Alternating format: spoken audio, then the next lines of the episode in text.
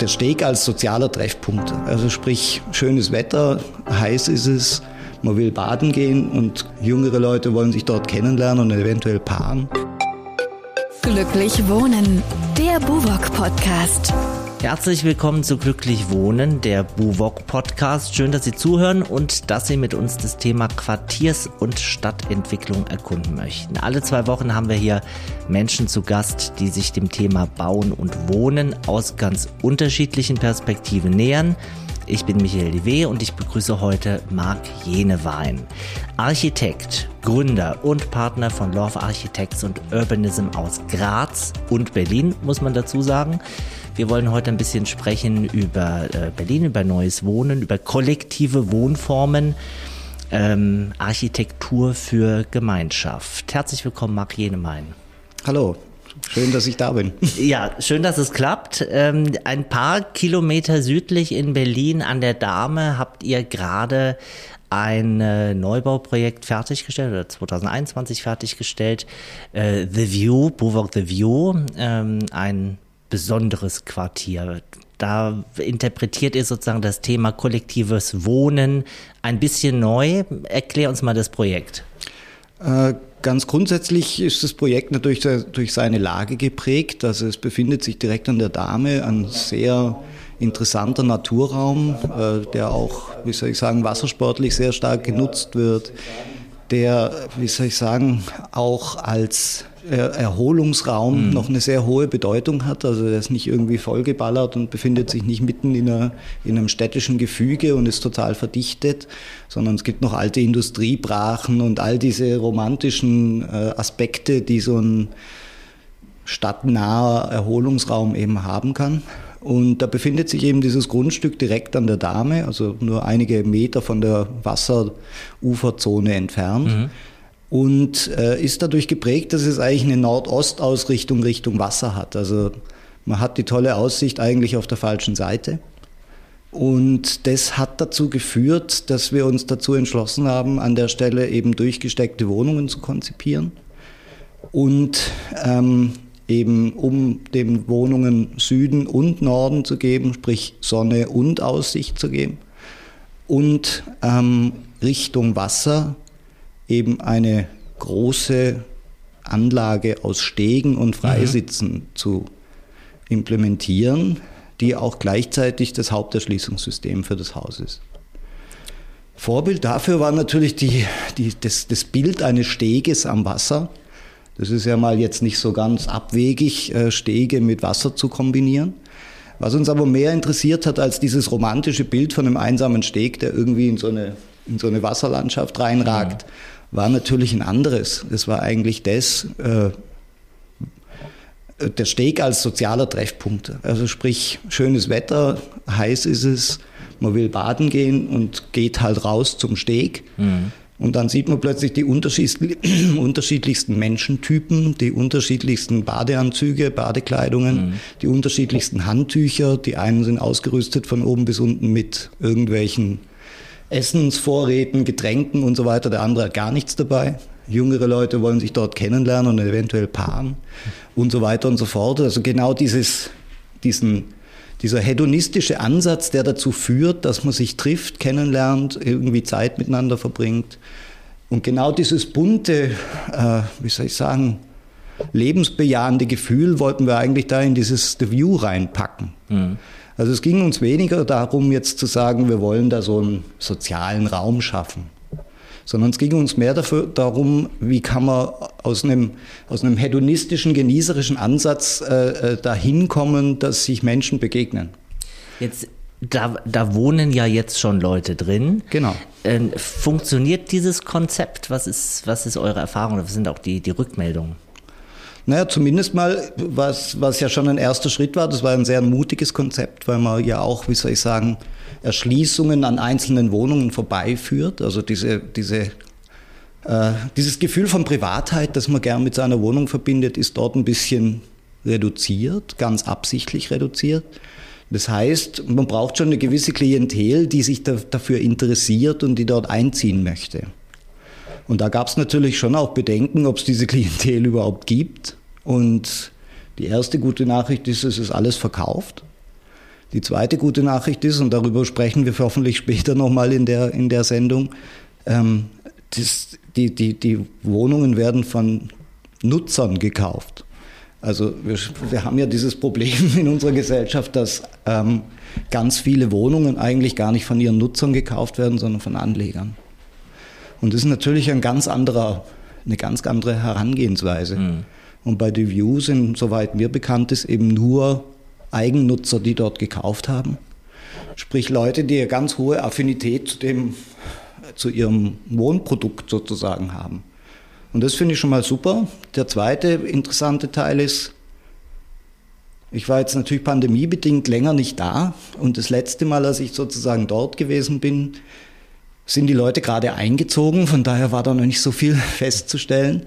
Jetzt war ich mit einem Redakteur der Bauwelt vor Mitte, Ende Januar dort, also eigentlich nicht nur besonders Outdoor-Jahreszeit.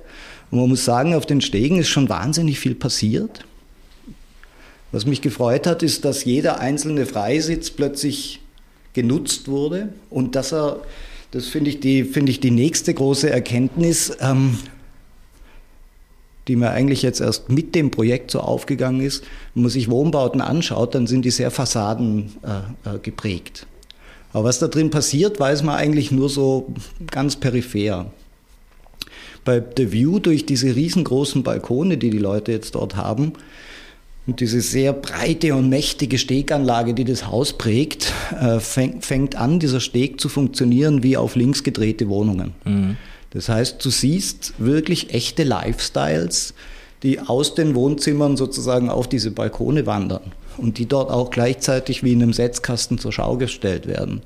Und das ist natürlich jetzt schon sehr spannend, wie diese Gefüge aneinander prallen und nicht mehr durch Wohnungstrennwände voneinander getrennt sind und zu äh, fast äh, unsichtbaren äh, Lebensmenschen, Lebenshaltungen, Lifestyles führen, sondern die werden jetzt plötzlich total sichtbar und prallen auf einer, in, einem öffentlichen Bereich, in einem öffentlichen Bereich aufeinander.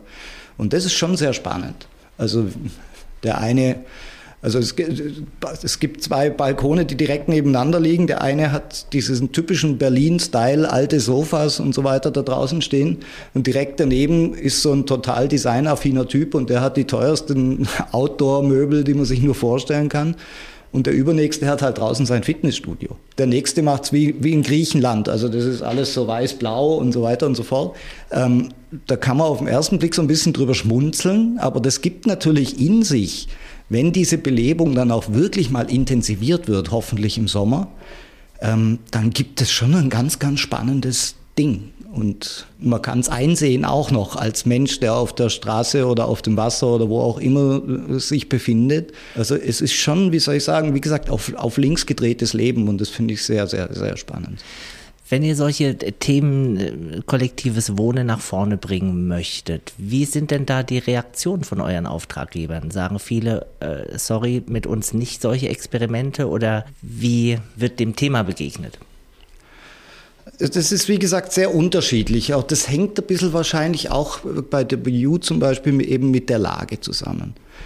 Also wenn man an so einer Lage sich befindet, wo die Sorge, dass man dort eigentlich die Sachen nicht los wird, relativ gering ist, dann kann man, wie soll ich sagen, dort ein bisschen, bisschen mutiger springen. Wenn man äh, so andere Standorte hat und eben eher anlegerorientiert ist und so weiter, da ist man einfach so, so schnell wie möglich und so unproblematisch wie möglich unterwegs. Das finden wir aber jetzt die langweiligeren Bauaufgaben natürlich. Mhm. Das große Geschenk unseres Berufs ist, dass wir, dass wir, dass wir Lebenswelten gestalten können und dass wir äh, wirklich in, in, in unsere Umwelt ganz aktiv eingreifen als Architekten mit Bauwerken. Und Bauwerke haben einen öffentlichen Charakter und sind Teil des öffentlichen Raums, also da auch Teil des öffentlichen Lebens.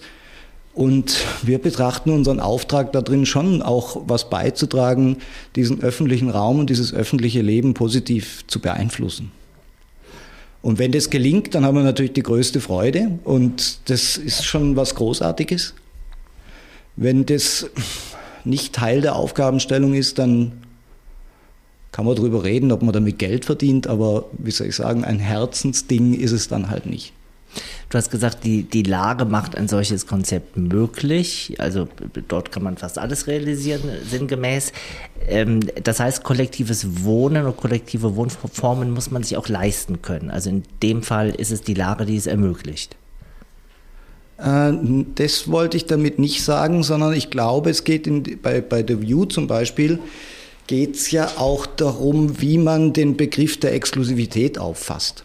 Ähm, unser, unsere Auffassung von Exklusivität äh, ist, ist ja eine sehr banale. Exklusiv ist, was teuer ist, exklusiv ist, was privat ist und exklusiv ist, was über gewisse Luxuseigenschaften verfügt. Unser Begriff der Exklusivität in der View ist eine ganz andere. Das ist nämlich eher exklusiv gleich einzigartig. Also ich finde einfach kein vergleichbares Produkt. Ich wüsste jetzt nicht, wo an der Dame ein ähnliches Produkt in Anführungsstrichen steht, ein ähnliches Haus mit ähnlichen Eigenschaften. Und diese Ähnlichkeit in den Eigenschaften oder diese Unähnlichkeit in den Eigenschaften macht das Ding ja exklusiv. Das heißt, es gibt vielleicht, keine Ahnung, 100 Leute, die das reizvoll finden, in so einem, sage ich mal, viergeschossigen öffentlichen Raum sich zu bewegen, der natürlich kein öffentlicher Raum im Sinne von äh, jeder darf rein ist, aber es ist ein Raum für alle, die dort wohnen. Und ähm, wenn es 100 gibt und du hast 30 Einheiten dort zur Verfügung, dann sind diese Leute einfach total gut bedient. Und die schaffen es dann dort wirklich ihren exklusiven Lifestyle, ihre exklusive, ihre exklusive Haltung zum Leben, zur Gemeinschaft, zu sich treffen, zu sozialen Verknüpfungen ausleben zu können. Also das Kollektive ein Stück weit als persönlicher Lifestyle. Also ich glaube ja, wir leben in einer Gesellschaft, wo es das Kollektive nicht gibt. Das sieht man ja schon alleine, wenn man sich den Tourismus anschaut, wie viele Tourismusprodukte in Anführungsstrichen es so gibt. Und ich glaube, das Kollektive in dem Sinne, äh, Klaus Sendlinger, der, der Gründer von den Designhotels, hat immer gesagt, er muss Hotels zusammenfügen in seinem, in seinem Kollektiv, die eine Community bedienen. Und ich glaube, dass das eben immer mehr der oder in unserer Gesellschaft auch ganz wichtig ist. Wir haben verschiedene Communities, die irgendwie miteinander leben und kommunizieren, die aber in ihrer Freizeit oder in ihrem, ihren Lebensbedingungen komplett andere Dinge machen. Und ich glaube, diese, dieses raus aus der Masse rein in die Community, das ist natürlich eine Entscheidung von Projektentwicklern, sage ich jetzt mal, die Gebäude entwickeln. Meistens oder derzeit, weil wir uns ja in einem Verkäufermarkt uns befinden derzeit, spielt das gar nicht so eine Rolle, weil, wie soll ich sagen, ich kann, ich baue irgendwo eine Wohnung und kann mir zu 80 Prozent sicher sein, die wird eh verkauft. Von daher ist so ein marktorientiertes Denken gar so wichtig. Aber angenommen, das dreht sich eines Tages, hoffentlich bald, muss ich auch sagen, dann wird es schon interessanter. Also wer soll da eigentlich rein? Wie schaffe ich es trotzdem, als jemand, der von, davon lebt, Wohnraum zur Verfügung zu stellen? Wie schaffe ich es trotzdem äh, bei steigenden Preisen, also Erstellungspreisen, ähm, diese Wohnungen eben zu verkaufen? Und ich glaube, da muss man immer mehr in, in die Communities selber gehen. Und da muss man sich dann halt wieder auch anschauen, wie ist dieses Verhältnis zwischen dem, was sich diese Menschen wünschen und was sie sehnen und natürlich dem, was der Preis dafür ist, weil auch jede Community bewegt sich natürlich in irgendeinem finanziellen Rahmen und in irgendeinem, irgendwelchen finanziellen mhm. Korsetten. Mhm. Aber das finden wir eben total spannend, dass das eben genauso ist. Kollektive Wohnformen, ähm, wenn man das konsequent weiterdenkt, was wäre theoretisch möglich? wenn du spinnen könntest, sozusagen ein Gebäude mit dem kollektivsten Wohnformen. Wie weit kann man es weiterdrehen? Naja, was uns besonders eben immer interessiert in dem Zusammenhang ist der nicht aufoktroyierte, äh, das nicht aufoktroyierte Verlassen dieser eigenen vier Wände.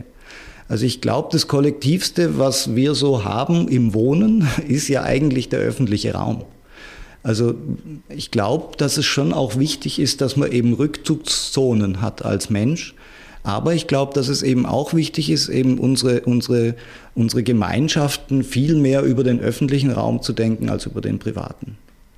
Da sind wir jetzt auch wieder so ein bisschen in Kopenhagen. Ich finde, die machen genau. das ganz raffiniert, also die machen das ganz, ganz toll. Also da sagt, äh, wie soll ich sagen, die Stadt, die Gemeinde, wer auch immer das sagt, wir, keine Ahnung, wir schaffen öffentliche äh, Freibäder an den, an den Flüssen und so weiter und so fort, schaffen eben Radverbindungen, schaffen dies und schaffen das. Und wie gesagt, plötzlich fangen die Leute eben an, aus ihren Wohnungen herauszukrabbeln, in Anführungsstrichen, um sich zu treffen. Und wenn das funktioniert, dann sind wir in der höchsten Form des kollektiven Wohnens, wenn ich es mal sagen darf, so. Äh, es gibt einen Rückzugsraum und es gibt einen Raum des öffentlichen Lebens. Und dann gibt es natürlich immer diese, diese Dinge dazwischen. Also wir entwickeln ja zum Beispiel mit der WBM gemeinsam derzeit ein Projekt in der Köpenicker Straße. Ähm, das, äh, das Gleiche ist nur in leistbaren Wohnen. Und da finde ich zum Beispiel, zum Beispiel schon mal eine ganz zentrale Frage. Wenn ich, wenn ich an der Köpenicker Straße wohne, bin ich ja praktisch mitten in der Stadt. Was toll ist, gell? bin ja mittendrin und Spree ist gleich um die Ecke und all diese Dinge. Aber ich befinde mich natürlich auch einem, in, in einem öffentlichen Raum, der nicht so ganz ohne ist. Da ist viel Verkehr, da ist viel Partyvolk, sage ich jetzt mal. Da gibt es auch Drogen und da gibt es alles Mögliche. Also muss man sich dann schon auch die Frage stellen, wie macht man so einen Ort zu einem guten Ort, wo beispielsweise Kinder aufwachsen können? Und das finde ich ganz zentrale Fragen. Wie funktionieren solche Dinge? Wie funktionieren geschützte und trotzdem öffentliche Räume? Du hast das Thema Kopenhagen angesprochen, wo mit ähm, sozusagen Privatheit, mit gemeinschaftlich genutzten Räumen ganz anders umgegangen wird. Ist es auch eine kulturelle Frage oder wo müssen wir hier in Deutschland oder in Österreich, vielleicht ist es da anders, umdenken, um sozusagen mehr kollektiv genutzte Fläche zuzulassen oder auch ein bisschen Privatheit vielleicht abzugeben? Ja, wenn ich jetzt mal da bei Deutschland anfangen soll, dann muss man ein bisschen eben die Verkrampfung dem Thema gegenüber mal ein bisschen beiseite lassen. Also in Deutschland hat man immer so das Gefühl, äh, kollektiv zu sein ist ein Muss, also eine Art Verpflichtung. Also der, der gute, wie soll ich sagen, Staatsbürger hat kollektiv zu sein. Das finde ich einen ziemlich langweiligen Ansatz, weil er nicht über Freude kommt, sondern weil er über, über so eine Art Mangelerscheinung kommt, so wie ein Vitamin D-Mangel und dann muss ich halt irgendwie Vitamin D schlucken, damit ich den Mangel nicht mehr habe. Und so in Deutschland hat man immer so ein bisschen das Gefühl, man, wird das, man bezeichnet es als Mangel und deswegen müssen alle dahin gepresst werden und sagen, du musst jetzt kollektiv denken, Karl, wer auch immer. Und das, äh, das finde ich persönlich ein bisschen langweilig, weil es eben nicht zu einer freiwilligen Lösung des Problems führt, sondern es führt zu einer Art Verpflichtung. Und Verpflichtung finde ich persönlich jetzt immer so ein bisschen, ist mir einfach zu fad. Also das ist, kann nichts. Und wie gesagt, diese Freiwilligkeit, die entsteht, glaube ich, einfach über Spaß. Also so wie Menschen auf irgendwelche Festivals fahren, dort vier Tage im Regen sitzen, äh, sich aber gute Musik anhören und sich dort treffen. Das ist ja schon interessant. Also man geht dorthin, weil man die Bands hören will. Man geht natürlich auch dorthin, um Leute kennenzulernen. Man fährt mit seinem Zelt los, braucht eigentlich kaum irgendwelches Equipment außer Bier und ein Zelt und Menschen um sich rum. Und, und ich glaube, solche Dinge funktionieren. Der Anlass ist so positiv, der ist so freudvoll, der ist so mit so viel positiver Aufregung verbunden und nicht mit so einer negativen Aufregung, indem man sich halt über irgendwas brüskiert. Also nicht auf Privatheit verzichten, sondern das Positive betonen, die Lust auf Gemeinschaft und auf zusätzliche Räume, die sich eröffnen. Und wie kann man das architektonisch machen? Äh, in erster Linie natürlich mal über Angebote über Angebote und wie gesagt über eine Neudefinition, glaube ich, auch des, des, des, des öffentlichen Raumes, sei das jetzt dieser öffentliche Raum der Stadtraum ist oder auch der öffentliche Raum, der beispielsweise innerhalb von Wohnsiedlungen sich befindet. Also wir haben ja schon wie so ein Zwiebelring-System, also es gibt ja verschiedene Formen der Öffentlichkeit. Es gibt sozusagen die, die höchste Öffentlichkeit, das ist der Bereich, wo einfach jeder hingehen kann. Und dann gibt es eben Halböffentlichkeit und eben Semi-Privatheit und so weiter und so fort. Also da gibt es ja verschiedene Ringe in dem Ganzen. Aber ich glaube, in jedem dieser Ringe muss man sich eben einfach überlegen, wie, wie, wie ist das Angebot attraktiv. Also allein ein Treppenraum kann natürlich effizienzbetont sein. Also der hat halt genau die Größe, die er braucht, so dass ich halt keine Ahnung die entsprechenden Fluchtwegsbreiten haben kann und mich dementsprechend bewegen kann. Aber er kann auch inszeniert sein, so wie eben bei The View. Er kann zu einer Inszenierung des Gebäudes als solche dienen oder dazu beitragen. Wie gesagt, ist nicht jedermanns Sache, aber funktioniert. Also das war immer so ein Trachten für uns als Architekten. Also wie kriegt man auch diese semi-öffentlichen Räume in den Griff? Also wie schafft man das, ohne Zwang aufzubauen? Wie schafft man es, dass solche Räume so eine Qualität haben, dass sie automatisch zu, zu, zu äh, äh, äh Treffpunkten werden, also es ist ja ein bisschen schade, gell, wenn man sich diese punktförmigen Gebäude beispielsweise anschaut, wie, was weiß ich, sieben Geschosse hoch. Man geht unten rein, drückt auf den Liftknopf, fährt den vierten Stock, geht in Tür 23 oder was auch immer und sieht sein halbes Wohnleben dort keinen einzigen Nachbar. Finde ich, finde ich interessant, gell? es geht auch, aber es ist halt irgendwie für mich eine verballerte Chance. Und wer müsste so etwas fördern oder was, was müsste man tun, damit in dem Bereich mehr Angebote entstehen oder auch mehr Experimente gewagt werden, um genau diese, dieses äh, Thema zwischen Privatheit und, und Gemeinschaft auszuloten. Wir haben über Kopenhagen gesprochen. Wie wird es da gemacht? Liegt es da einfach an einer anderen architektonischen Qualität oder an einer anderen Einstellung der Menschen? Also ich glaube, es liegt schon an, einer, anderen, an einer anderen Haltung zur Sorgfalt seinem, seinem Umfeld gegenüber. Und es liegt auch oder hat damit zu tun, dass, äh, wie soll ich sagen, die Dänen zumindest derzeit ähm, ganz klar sagen, das, was wir da machen, ist, hat, ist ein Teil unseres kulturellen und soziologischen Anspruchs. Äh, Deutschland, wenn man das vergleichen will, ist eben sehr stark, wie soll ich sagen, sind sehr ästhetikorientierte Typen. Also da gibt es sozusagen einen, einen, einen, Bautypus, der ist sozusagen etabliert, der darf auf keinen Fall modisch sein, der muss unbedingt die nächsten 200, 300 Jahre halten, soll auf gar keinen Fall Ausdruck von einer zeitgenössischen Strömung sein und so weiter und so fort, weil das wäre dann wieder kurzweilig. Und das ist unglaublich verkrampft, dieser Zugang. Und ich finde das schade, weil ich weil finde, ähm, jede Zeit hat ihr, lebt ihre Dinge aus. Und in einer Stadt wie Berlin ist das ja, das ist ja einer der interessantesten Punkte, dass man so das Gefühl hat, du kannst jede Zeit, du kannst jede Epoche, du kannst jeden Gedanken, den man als Gesellschaft hat, hier irgendwie fassen. Und natürlich DDR, Sozialismus, Kapitalismus, die Haltung zum Bauen, die Haltung zur Zukunft prallen da so aufeinander. Und das ist ja spannend. Also die Sichtbarmachung dessen, an was man glaubt. Du hast vorhin gesagt, dass du dir wünschst, dass der Bauboom oder der Immobilienboom bald wieder enden möge. Das musst du erklären. Naja, ich glaube halt einfach, äh, wenn ich was auf den Markt bringe und bin mir sicher, dass das eh weggeht, wurscht welchen Preis ich dafür verlangen kann, das führt natürlich dazu, dass ich äh, nur noch zwei Kriterien im Auge habe, nämlich schnell zu realisieren und schnell sozusagen auch die die, die Rendite zu kassieren von der ganzen Geschichte und möglichst wenig Probleme dabei zu haben. Weil ich ja weiß, verkaufen tue ich sowieso. Dann habe ich wieder Geld und kann auch schnell die nächsten 15, 20 Projekte rausschießen und verdiene mich in der Zeit natürlich dumm und dusselig. Soll ja auch jedem vergönnt. Ich glaube aber, wenn die Zeiten ein bisschen tougher sind, dann muss man sich einfach mehr Gedanken darüber machen, was tue ich denn da jetzt eigentlich? Also was tue ich, um sozusagen nicht äh, äh, auf meinem Zeug sitzen zu bleiben? Was muss ich bedienen? Wie raffiniert muss ich da an die Themen herangehen? Wie muss ich, also was muss ich an, auch an Marketingthemen kreieren können? Was muss ich an, an inhaltlichen äh, äh, äh Ja's sozusagen äh, ähm, aktivieren können, dass die Leute auch kommen? Und wie gesagt, was natürlich ein Riesenthema ist, ist, wir haben es schon angesprochen, das ist, dass ganz, ganz, ganz, ganz viele Wohnungen, ich weiß jetzt keine Zahl, aber das geht ja in die 50 Prozent, gar nicht für Nutzer konzipiert werden, sondern eigentlich für Leute, die ihr Geld anlegen. Da finde ich jetzt auch nichts per se, nichts Böses dran, überhaupt nicht.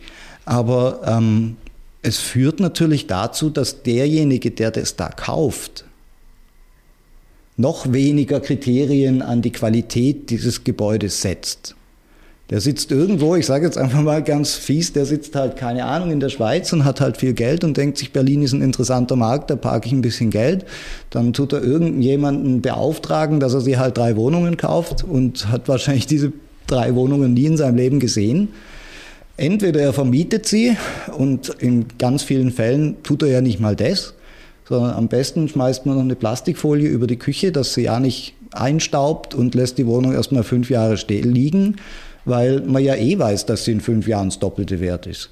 Also warum sich dann mit einem, mit einem Mieter rumschlagen, mit Ausfällen, mit, keine Ahnung, kaputten Parkettböden, kaputten Küchen und so weiter und so fort, lasse ich einfach liegen.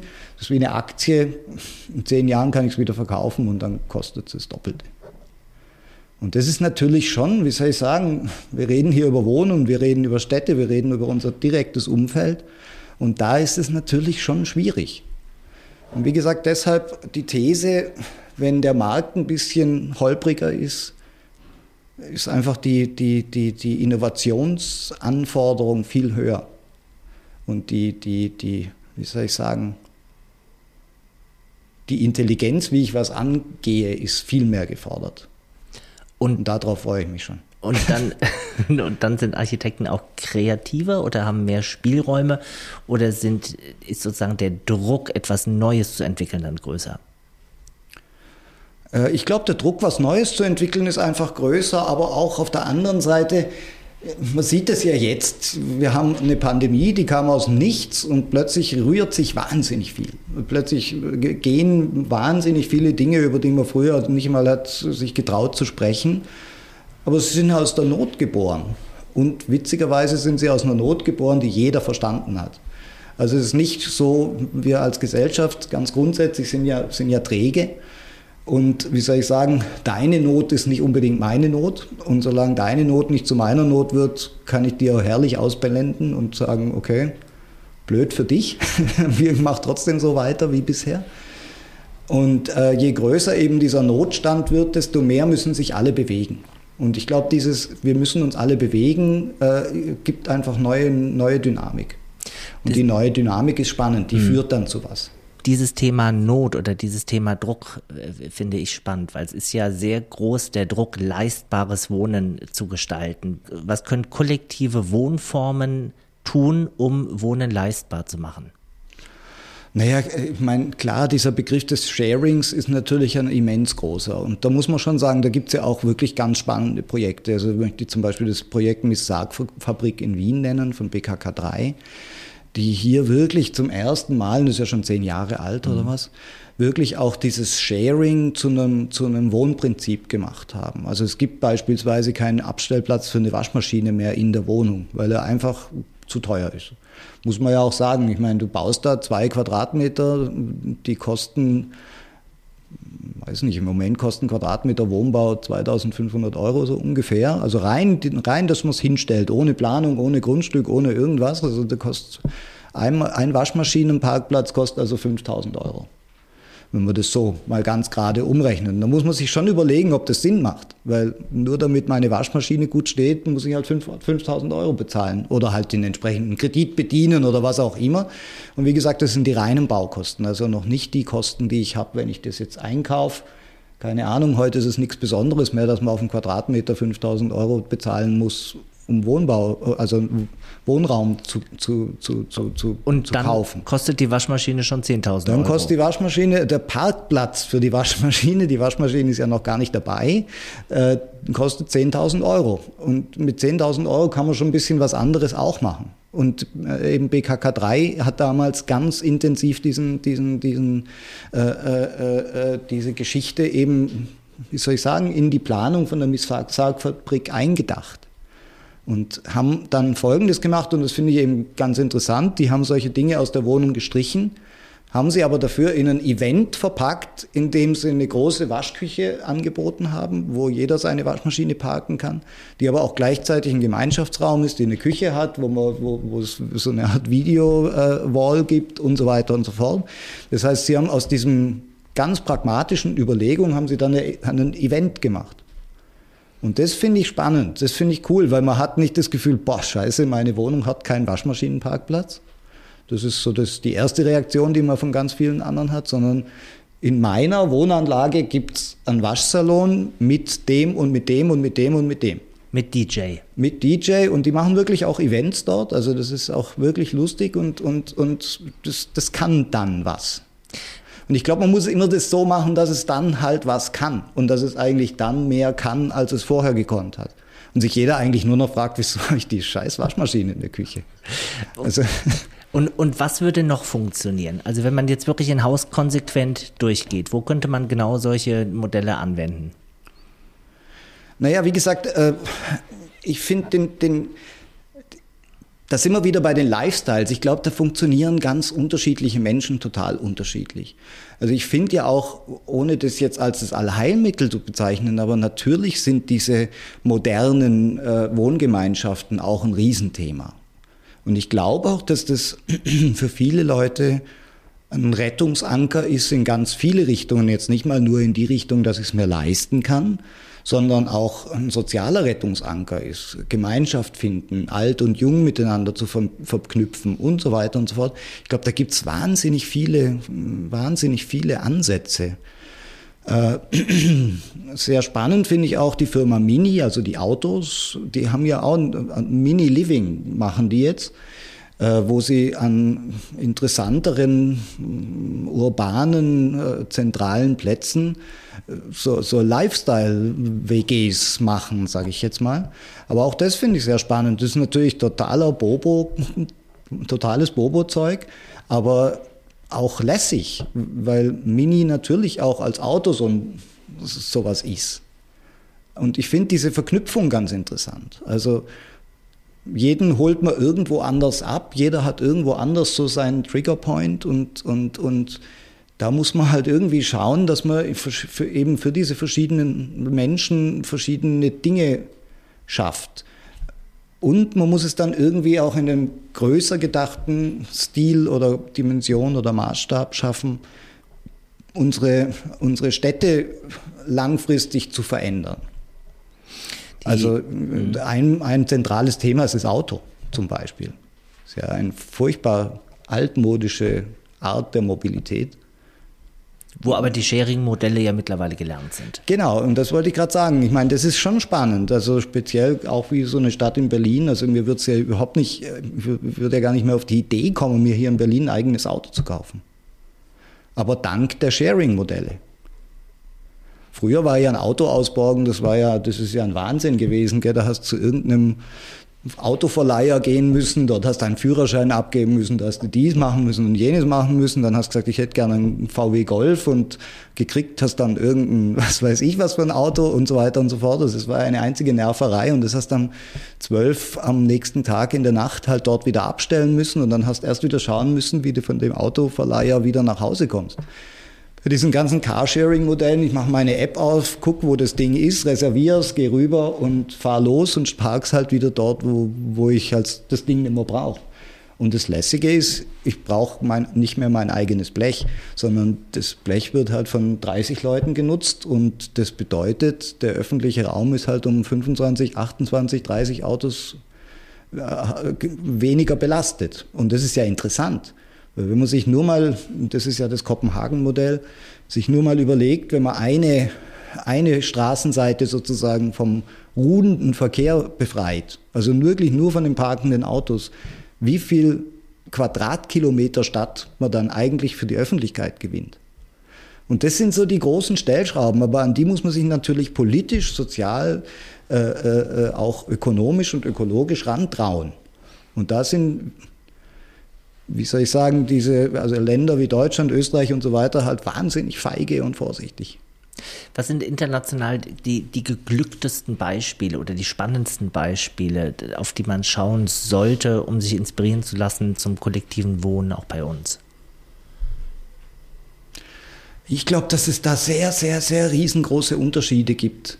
Also es gibt natürlich, äh, keine Ahnung, in die arabischen Kasbahs, die ganz anders wieder funktionieren im sozialen, in sozialen Bereichen, aber trotzdem soziologisch wahnsinnig interessante Gefüge sind, auch wahnsinnig lebendige Gefüge sind. Keine Ahnung, es gibt auch afrikanische Ursiedlungen, wo man sich das Gefühl hat, wow, da kann man sich echt ganz schön viel abschauen, ähm, die auch ganz einfach funktionieren ähm, wenn ich, ich finde ja auch die, die, die Idee der Plattensiedlungen per se keine schlechte. Also ich glaube schon, dass das ist, das ist, wie soll ich sagen, ich glaube, wir sind halt Menschen halt wirklich dazu verdammt, die Dinge auszuprobieren. Und müssen dann halt Erfolgsmodelle probieren weiterzuführen und nicht Erfolgsmodelle halt ablegen. Ich habe gestern Abend eine sehr interessante Diskussion mit zwei Freunden gehabt. Da ging es natürlich um diesen Sprung, auch diesen Mobilitätssprung vom, vom, vom Verbrennungsmotor zum, zum Elektromotor. Ob das jetzt so nachhaltig ist, ich bezweifle es. Aber was das Tolle an dem Ding ist, ist, dass es einfach unsere, unsere Umwelt verändert. Also die Städte werden leise. Das ist ja schon mal großartig. Also mhm. ich hoffe ja, dass es bald nur noch elektrische Müllwegen gibt weil dann bist das Problem einfach mal los irgendwie und so weiter und so fort. Also, und, aber man muss sich dann natürlich, äh, gerade speziell zum, zum Beispiel Deutschland, wenn man über das geheiligte Auto spricht, da muss man sich halt auch von dem Gedanken verabschieden, dass ein Auto in erster Linie ein Verbrennungsmotor ist. Weil wir das ja so gut können und seit, seit ganz vielen Jahren daran arbeiten. Und dann kommt eben so ein Amerikaner daher, der sagt, ein Auto ist für mich wie ein iPhone auf, auf Rädern. Und das ist natürlich ein komplett anderer Ansatz. Also ein Kunde von uns hat sich neulich eben darüber totgelacht, dass man in deutschen Elektroautos noch einen Startknopf hat. Ich habe mir gedacht, eigentlich hat er recht, weil er gesagt hat, ich meine, mein Mixer braucht auch keinen Startknopf. Und äh, das ist aber genau, das, das sind so Symbole alten Denkens, die man dann halt so drin hat. War schon schwierig genug, den guten alten Schlüssel wegzutun. Jetzt wollen sie uns auch noch den Startkopf nehmen. Das geht irgendwie nicht in so einen Tesla steigst halt ein und fährst halt los. Und das ist interessant. Jetzt wollen wir noch ein bisschen über Quartiersentwicklung sprechen. Das ist ja unsere große Leidenschaft. Ähm, wenn du mal alles nimmst, was dich als Architekt inspiriert, was es an experimentellen Wohnformen gibt, wie könnte das ideale Quartier der Zukunft aussehen? Also wir lassen mal beiseite alle Kostenrestriktionen, alle äh, Hürden, die es links und rechts gibt. Was wäre deine Vision? Das ist natürlich jetzt eine sauschwierige Frage, das muss ich schon sagen. Ich glaube, dass es wichtig wäre, ähm, wie soll ich sagen, ähm, ein, ein, eine sehr angebotsorientierte Siedlung zu machen, die aber trotzdem auch sehr, sehr, sehr privat und mit sehr, sehr privaten äh, ähm, Aspekten funktioniert. Also vor vielen, vielen Jahren gab es mal so eine Sendung, die hat, Mel, hat Melrose Place geheißen weiß nicht, ob die jemand kennt. Und das war eben auch so. Wir, wir so verlinken das in den Show Notes, darf ich jetzt sagen. Ja? okay, ja, unbedingt. Und das fand ich schon irgendwie super, weil das war sowas wie ein WG-Geschichte, wo jeder so seine eigene Wohnung gehabt hat, aber die haben trotzdem gemeinschaftlich mit, mit schönen Palmen und allem drum und dran ihren Poolbereich gehabt, die haben ihre Gemeinschaftsräume gehabt und so weiter und so fort. Waren natürlich alle im gleichen Alter, waren natürlich alle schön und so weiter und so fort. Aber das finde ich, fand ich schon immer irgendwie ein sehr interessantes Bild. Das hat uns auch als Architekten immer wieder getriggert, dieses blöde Bild von Melrose Place. Bei uns im Büro heißt es auch so weil das irgendwie so ein Bild aufmacht, das wir interessant finden. Ähm, das ist auch, ich habe vorhin auf dieses Projekt da in der Köpenicker Straße schon gesagt, das war, war dort ein Kernansatz. Also das ist so ein, so ein langer, langes Gebäude, 300 Meter fast lang, besteht eigentlich aus kettengliedartig aneinandergereihten kleineren Innenhöfen, wo um jeden Hof, der für die Gemeinschaft dort ist, sich ungefähr zehn Wohnungen herumscharen. Und diese einzelnen Höfe stehen aber wiederum in Verbindung miteinander, sodass, keine Ahnung, der kleine Peter mit der kleinen Helga durchaus in Kontakt kommen kann, ohne dass die Eltern mitlaufen müssen. Und diese Idee dieser Mini-Gemeinschaften, äh, die auch hoffentlich dann funktionieren, das ist natürlich ein Risiko, muss man immer sagen. Aber das, das sind so Sachen, die uns schon triggern, wo man sich schon denkt, das, das wäre doch schön, wenn es funktioniert. Oder eben auch bei der View. Das ist ja ein ähnlicher Ansatz. Also wie gesagt, man hat nicht in erster Linie gesagt, ihr müsst euch da auf dem blöden Steg treffen, sondern man hat gesagt, wir bieten ein Angebot, wo ihr euch treffen könnt. Und wo ihr euch auch in eine ganz andere Art von Austausch geratet. Und äh, der aber trotzdem, und das ist mir da wichtig, der trotzdem Dichte hat. Weil natürlich ist es einfach, Wohnformen zu schaffen, ohne Dichte über Dichte nachzudenken. Aber wir leben nun mal in Städten, die aus allen Nähten platzen. Und wir müssen auch aus Nachhaltigkeitsgründen äh, unsere Städte verdichten. Und die Frage stellt, wie kriege ich diese höhere Dichte zusammen, ohne die Qualität zu verlieren? Und ich glaube, da, da wird es dann richtig spannend. Wie kann man das besser erklären, dass eine höhere Dichte einhergeht mit der Möglichkeit, Qualitäten zu schaffen? Naja, zunächst mal finde ich, ist es eine echte Notwendigkeit, weil man hat ja immer zwei Möglichkeiten. Entweder man nutzt den Raum, den man hier zur Verfügung hat, also den direkt äh, zugänglichen Raum besser aus, oder man dehnt sich halt aus. Das sind ja mal die zwei Möglichkeiten, die man per se hat. Wenn man sich ausdehnt, hat man natürlich das Problem, dass man Infrastruktur schaffen muss, dass man Wege schafft, dass man eben persönlichen, also privaten Verkehr fördert äh, oder, oder, oder generiert, dass man Leitungen legen muss und, und, und, und, und. Das kostet ja einen Haufen Geld und vor allem in Zeiten wie diesen einfach wahnsinnig viele Ressourcen. Es versiegelt den, äh, unsere Böden ähm, und so weiter und so fort wenn ich nachverdichte, nutze ich ja meine vorhandene Infrastruktur viel besser aus und von daher ähm, bin ich mal per se viel, viel nachhaltiger in dem Ansatz.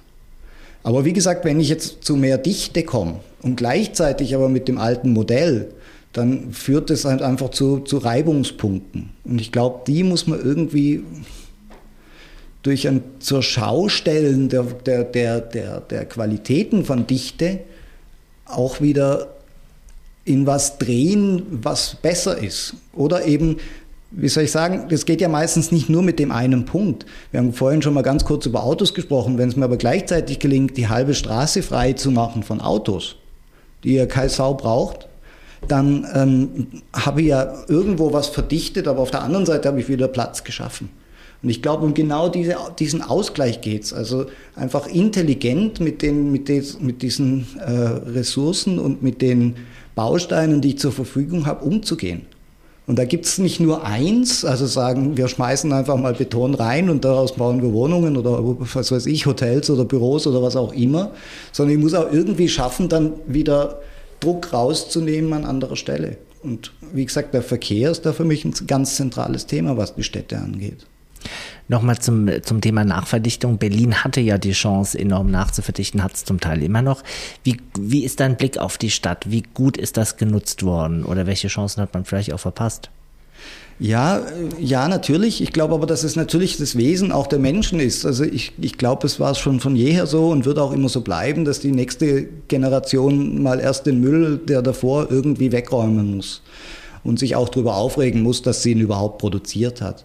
Ähm, beispielsweise war es ja doch auch so, in, zu Zeiten von Le Corbusier, also 20er Jahre, hat man an, an ein Mobilitätskonzept geglaubt. Da ist das Auto hochgekommen, der individuelle Verkehr wurde ermöglicht durch was weiß ich was alles für Rahmenbedingungen.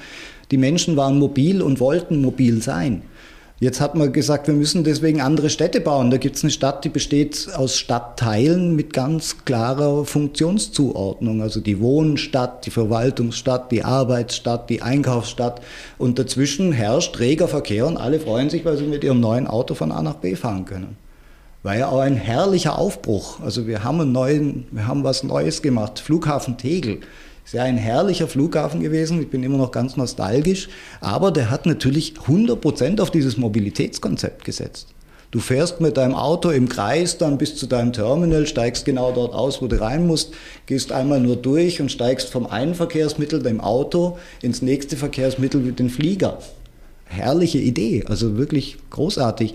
Nur heute ersticken wir halt an dem Kram und es gibt einfach zu viel davon. Jetzt muss man halt wieder umdenken, man muss wieder neue Erfindungen machen dazu. Und das finde ich schon interessant. Also das, das wird auch, glaube ich, nicht aufhören. Von daher versemmelte Elfmeter gibt es zuhauf. Ich finde es nur schade, wenn man mit Banalität versemmelt. Also wenn ich jetzt den Tegel, also Tegel wieder mal hernehme, dann war Tegel ein Symbol für diese Haltung. Und deswegen ist es spannend, weil das Ding so aussieht, weil es Ausdruck einer Haltung ist. Das, was man jetzt hier in Berlin städtebaulich ganz oft macht, man nimmt eigentlich eine überholte Haltung her und sagt dann, die Haltung haben wir uns so gewöhnt, die machen wir jetzt einfach mal weiter. Die hat aber in dem Sinne keine Inspiration. Und was, was ich schon beim Bauen oder bei jeder Kunstform einfach wichtig finde, das ist Inspiration. Also es muss ja irgendwie, da muss ja irgendein gesellschaftliches Feuer dahinter stehen, das dazu führt, dass man das genau so macht, wie man es da halt macht. Und wenn es das nicht gibt, dann ist es so ein, so ein, so ein, so ein, so ein, Verwaltungs, so ein Verwaltungsleben. Also man verwaltet seine Ressourcen und macht es am besten so, wie man es immer gemacht hat, weil man keine andere und keine bessere Idee dazu hat. Wenn einer sagt, machen wir es doch anders, sagen alle, naja, vielleicht beim nächsten Mal. Was ist denn unsere gesellschaftliche Haltung, wenn du die beobachtest, gerade jetzt, gerade heute, gerade in Deutschland? Auf welcher Haltung könnte denn Architektur heute aufsetzen? Ja, genau, da sind wir ja ein bisschen bei dem Problem. Ich glaube, das, was jetzt kommt, ist schon sehr spannend. Also wir haben jetzt eine, eine neue, junge Generation, die plötzlich sagt, save the planet.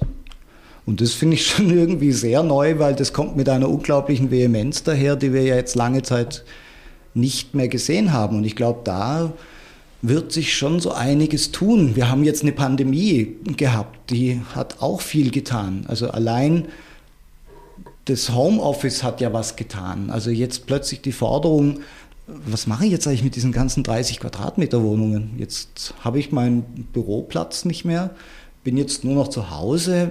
Wäre es nicht gut, wenn ich zu Hause zumindest noch die Fläche des Büros dazu haben könnte. Äh, auch die Frage, wie lebt so eine Familie dann eigentlich zusammen, wenn keiner einen Balkon mehr hat, wenn keiner mehr dies hat und keiner mehr das hat und die dürfen alle nicht raus. Also das hat schon gewaltige Fragen aufgeworfen, auch die nicht nur den Städtebau angehen, sondern auch die Frage, schafft unser konventionelles Wohnmodell so eine Krise zu bewältigen, kann das dazu beitragen oder nicht? Und ich glaube, da sind doch sehr, sehr, sehr viele Wohnmodelle, sage sag ich jetzt mal, dran gescheitert oder scheitern gerade daran, dass sie halt so einer neuen Anforderung, die über sowas Blödes wie eine Krankheit gekommen ist, dass sie denen gerecht werden können. Aber das finde ich eine Riesenchance.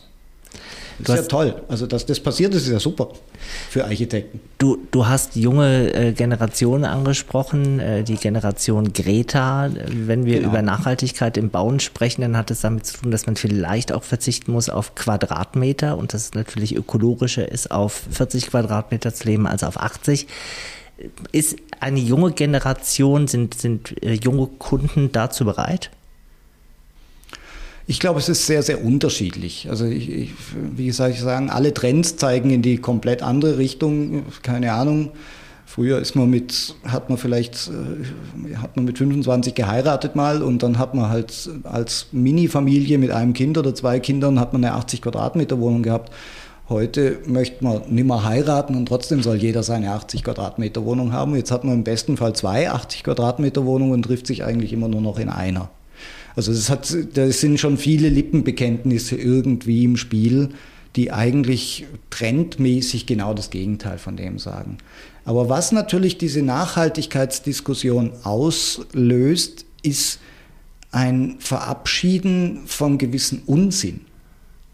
Das finde ich ja interessant. Also wie gesagt, ich bin immer ein Befürworter des hedonistischen Zugangs, immer, weil alles, was Spaß macht, macht man dann halt auch oder benutzt es halt auch oder, oder wie auch immer. Finde ich auch bei äh, Braungart, also dem äh, Cradle-to-Cradle-Erfinder, ganz interessant, dass der immer sagt, es macht keinen Sinn, äh, sich bewusst zu werden, dass man sein Kind so oft schlägt und dann schlägt man es halt äh, äh, anstatt zehnmal am Tag nur noch achtmal. Damit hat man noch nichts Gutes erreicht. Man macht nur das Schlechte ein bisschen kleiner. Und, und, und er sagt ja auch, wir müssen, wir müssen gucken, dass wir das Gute hinkriegen und nicht das Schlechte kleiner machen. Aber in dem Fall finde ich, ist es schon interessant, äh, wie gesagt, sich von Unsinn zu verabschieden. Ich habe schon ein paar Mal jetzt über Mobilität gesprochen. Also die Generation Greta, da machen wahrscheinlich noch 30 Prozent einen Führerschein. In meiner Generation war das mit 14 das, das Wichtigste überhaupt, dass man mit 18 genau an seinem Geburtstag in der Früh seinen Führerschein abholen konnte, weil das war Freiheit. Jetzt fragen sich natürlich viele Leute, wie wohnt Marc Jenewein selbst? Unser Thema ist ja glücklich wohnen.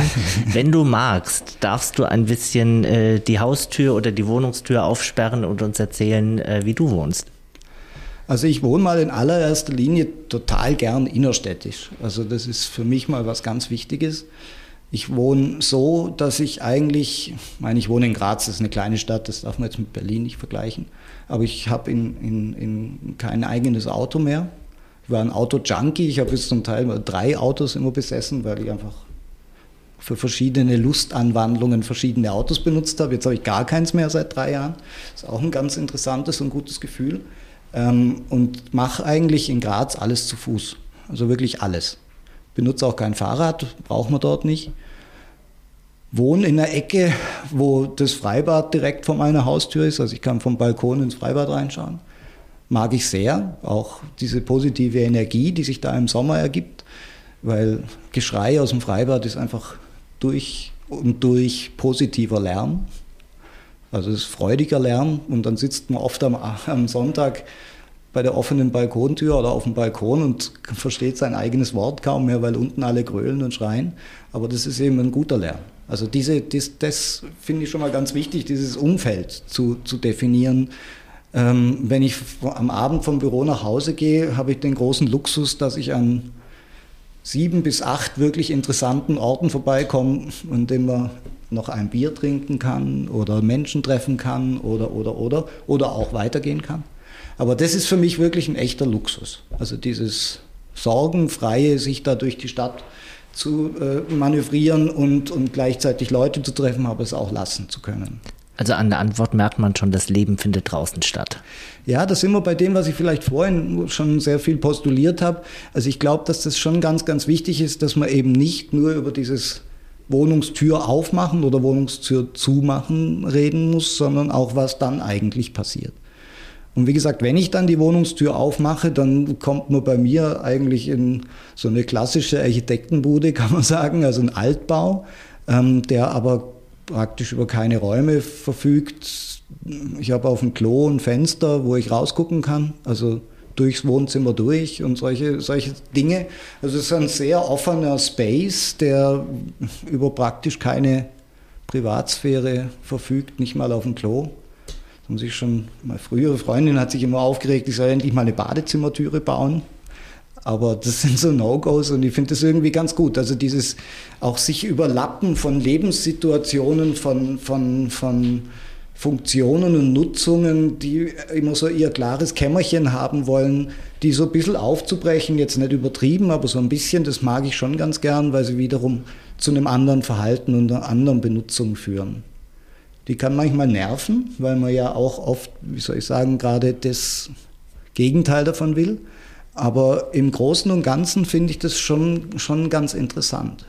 Und äh, dadurch, dass ich, äh, wie soll ich sagen, auch viel Zeit alleine verbringe, ähm, ist das, ja, wie soll ich sagen, man, man, man, hat ja immer Zwiesprache. Manchmal hat man sie mit sich selber, manchmal hat man sie mit einem Partner. Und je interessanter diese Zwiesprache wird, dadurch, dass eben eine gewisse Lebensumgebung gewisse Voraussetzungen setzt, desto wohler fühle ich mich mal per se. Und das finde ich schon ganz spannend. Also meine Wohnung hat beispielsweise einen Nirosta-Boden. Der war schon immer da drin. Das sieht ein bisschen aus wie so ein Tanzboden. Und, und der macht halt irgendwas. Also man muss aufpassen, wenn man nasse Füße hat zum Beispiel, weil das Ding einfach sauglitschig ist und so weiter. Und das ist natürlich auch so eine durchaus problematische Zwiesprache mit diesem Boden oft. Aber auf der anderen Seite ist das Ding einfach gern. Und das finde ich schon, also wenn ich wählen kann zwischen Dingen mit Charakter und Dingen, die zwar funktionieren, aber keinen Charakter haben, dann bin ich persönlich eher bei den, bei den Charakterzicken. Okay, also Tanzboden in der Wohnung, Melrose Place, Feeling im perfekten Quartier der Zukunft. Es entsteht ein gewisses Bild von Mariene Wein.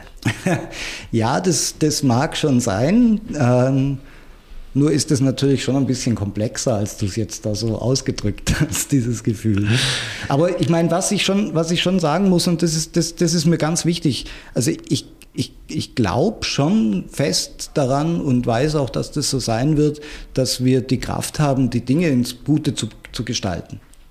Und ich finde find das, das ist der große Segen an einem Job wie, wie, wie, wie meinem, dass man eben hier zu viel beitragen kann. Und wenn man da Menschen findet, wie äh, eben jetzt die, die, die Errichtungspartner von The View, die da mitziehen, dann, dann ist es ja was Tolles. Und dann muss man ja auch sagen, das, was danach passiert, ist ja eigentlich das Interessante, weil am Anfang ist sehr viele Dinge angstgetrieben und so weiter und so fort, aber wenn die dann funktionieren und wenn das Ding dann, keine Ahnung, angenommen wird, wenn die Leute es gern haben, wenn positives Feedback kommt, wenn jeder sagt, boah, das habt ihr euch getraut, boah, ihr seid aber mutig, aber das, das macht natürlich die Tür auf für das Nächste und fürs Übernächste und fürs Überübernächste. Und das finde ich schon ganz, ganz wichtig. Und da darf man einfach nie aufhören, wie soll ich sagen, weiter, weiter zu fighten äh, in der Überzeugungsarbeit, zu sagen, hey Leute, lass uns das probieren.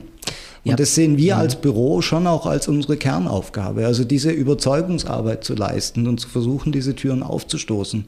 Schon allein da, deshalb aus ganz, aus ganz egoistischen Gründen, weil wir, wir, wir wollen einfach nicht, dass es uns langweilig wird. Ihr habt äh, das Projekt vorgestellt beim Wiener Architekturfestival Turn On. Wie ist da das Gespräch mit den anderen Architekturkollegen? Gibt es da auch Leute, die sagen, du äh, gefällt mir überhaupt nicht? Äh, in dem Fall, also das kommt sehr oft vor, dass die Dinge sehr umstritten sind, das ist aber gut. In dem Fall witzigerweise wenig, weil man da sind wir wieder bei diesen, bei diesen gesellschaftlichen Knöpfen, offensichtlich in so, Gesell so Gesellschaftsklavierknöpfe gerade gedrückt hat, die so, die, die, so en vogue sind. Also man provoziert damit nicht, sondern man bedient eigentlich was, wo im Moment jeder so ein bisschen auf der Suche danach ist. Da gibt es ja immer auch so architektonische, städtebauliche Megatrends. Also wenn du heute einen Holzbau machst, dann kriegst du halt automatisch ein gewisses Schulterklopfen. Wenn du Betonbau machst, dann sagen alle, na ja, ist das denn nachhaltig und so. Also ich meine, da gibt es so, so Klavierknöpfchen, die muss man halt drücken und da hat man jetzt ein gutes getroffen. Aber die, die, die, die eigentlich, der eigentliche Blumenstrauß der Anerkennung ist natürlich die Kopie. Und äh, ich, ich hoffe, dass das Ding einfach so oft wie möglich kopiert wird weil, weil das ist natürlich dann, äh, wie soll ich sagen, das ist halt irgendwie der Ritterschlag. Marc, wir haben noch eine Schnellfragerunde vorbereitet. Äh, wenn du magst, darfst du dir eins auswählen oder auch ergänzen. Berlin oder Graz? Beides. Höher oder dichter bauen? Also eher dichter als höher, aber beides auch. Abreißen oder erhalten? Wenn es irgendwie geht, erhalten, aber nur wenn es Sinn macht. Also ich bin da kein Freund von Dogmen. Dein liebstes Baumaterial? Boah, das kann ich, ich habe kein liebstes Baumaterial. Ich habe, ich habe, ich habe, wir, also wir als Büro haben immer eine Idee davon, was das Ding sein soll und daraus ergibt sich das liebste Baumaterial. Das ist nämlich dann das, mit dem man das am besten hinkriegt. Okay das perfekte Quartier? Das ist so schwierig, weil jeder hat eine andere Vorstellung von seinem perfekten Quartier. Ich finde, wie soll ich sagen, das perfekte Ding ist das, was am besten mit dem Kontext, in dem es sich befindet, umgehen kann. Und der kann eben, das bei The View ein ganz anderer Kontext als beispielsweise in der Köpenicker Straße. Und das finde ich ja, das, das, das ist das also Kontext ist immer King. Also der, der ist immer das Trumpfass. Und wenn du es schaffst, den Kontext so positiv in dein Projekt reinzuholen und ihn so zu boosten, dass der, dass, dass der äh, am besten zu einem Event wird, dann hast du das geschafft. Und das, dann ist, ist dir was Gutes gelungen meistens. Letzter Punkt, das Tempelhofer Feld. Punkt, Punkt, Punkt. Also ich glaube, es gibt gar keine Diskussion, dort muss eine gewisse Nachverdichtung stattfinden, aber das, das große, große Asset von dem Ding, nämlich wirklich eine innerstädtische Fläche zu sein, muss dabei erhalten bleiben. Aber ich glaube, wenn man da jetzt einen Kranz von 30 Metern außenrum abzwackt oder 50 Metern, dann ist es immer noch, immer noch gut. Vielen Dank, Marc Jenewein. Ein spannendes sehr, Gespräch sehr über kollektives Wohnen, über Melrose Place, über Badesee-Feeling in vielleicht den Quartieren der Zukunft. Dankeschön. Das war der Buwok Podcast Glücklich Wohnen. Danke, Marc Jenewein. Vielen Dank euch. Das war Glücklich Wohnen, der Buwok Podcast. Überall, wo es Podcasts gibt und auf buwok.de.